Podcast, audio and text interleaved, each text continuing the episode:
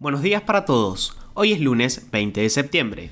Y les damos la bienvenida a este nuevo episodio en una edición especial del programa titulada ¿Apriete, operación mediática o ruptura total? ¿Qué depara el futuro del gobierno? Mi nombre es Manuel Carrasco. Y yo soy Jazmín Gutiérrez. Y esto es Primera Parada, un podcast de Publius Group.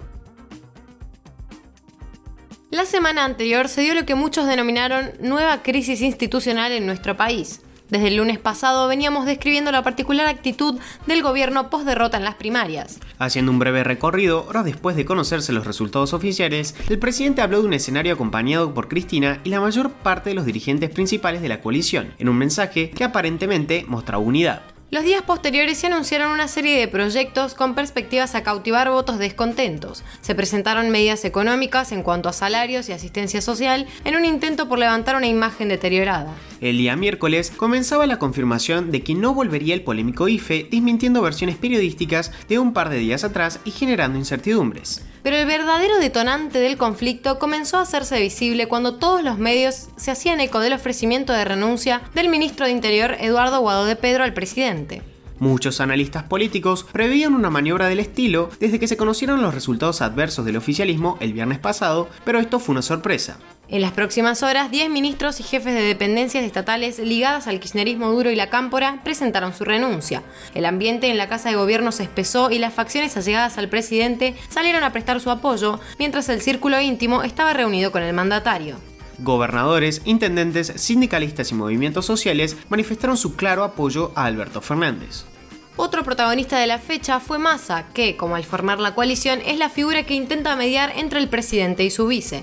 En esta ocasión, los funcionarios ligados a su frente no acompañaron el pedido de Cristina y no presentaron su renuncia.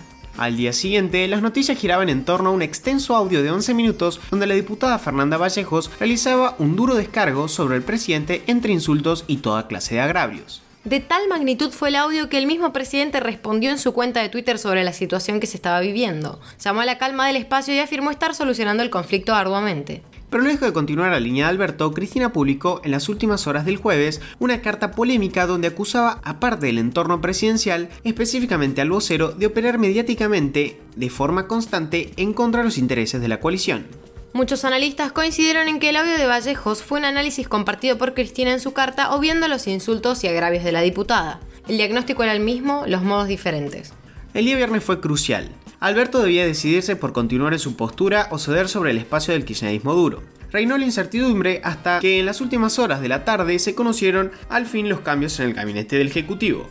Juan Mansur, uno de los más criticados, dejará su cargo de gobernador de la provincia de Tucumán para convertirse en jefe de gabinete de ministros, cargo que poseía Santiago Cafiero, el cual pasará a Ministerio de Relaciones de Exterior y Culto, despidiendo así a Felipe Solá tras dos años de gestión. Aníbal Fernández, por su parte, gran estandarte del kirchnerismo duro, vuelve a la vida pública luego de la dura derrota por la gobernación de la provincia de Buenos Aires en 2015 como ministro de Seguridad.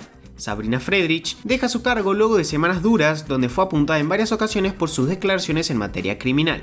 Julián Domínguez es el apuntado para reemplazar a Luis Basterra en Ganadería, Agricultura y Pesca. Recordamos que la situación entre el oficialismo y el campo está en un punto muy complicado y será la nueva gestión de Domínguez quienes busquen remediarla.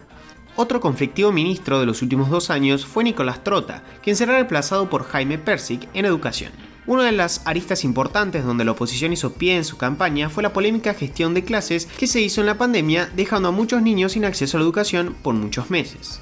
Daniel Filmus, quien fuera en su tiempo ministro de Educación, vuelve al espacio kirchnerista a cargo de Ciencia y Tecnología, mientras que Juan Ross será el nuevo secretario de Comunicación y Prensa. Este último llega en reemplazo de Juan Pablo Biondi, el vocero acusado por Cristina en su carta de generar operaciones mediáticas en su contra.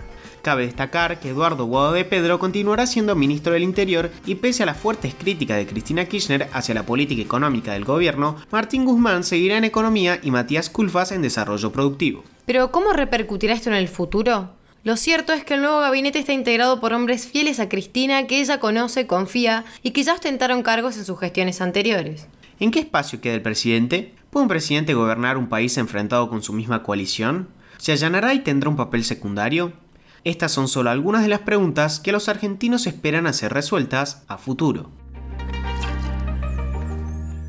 Ahora sí, los despedimos por hoy.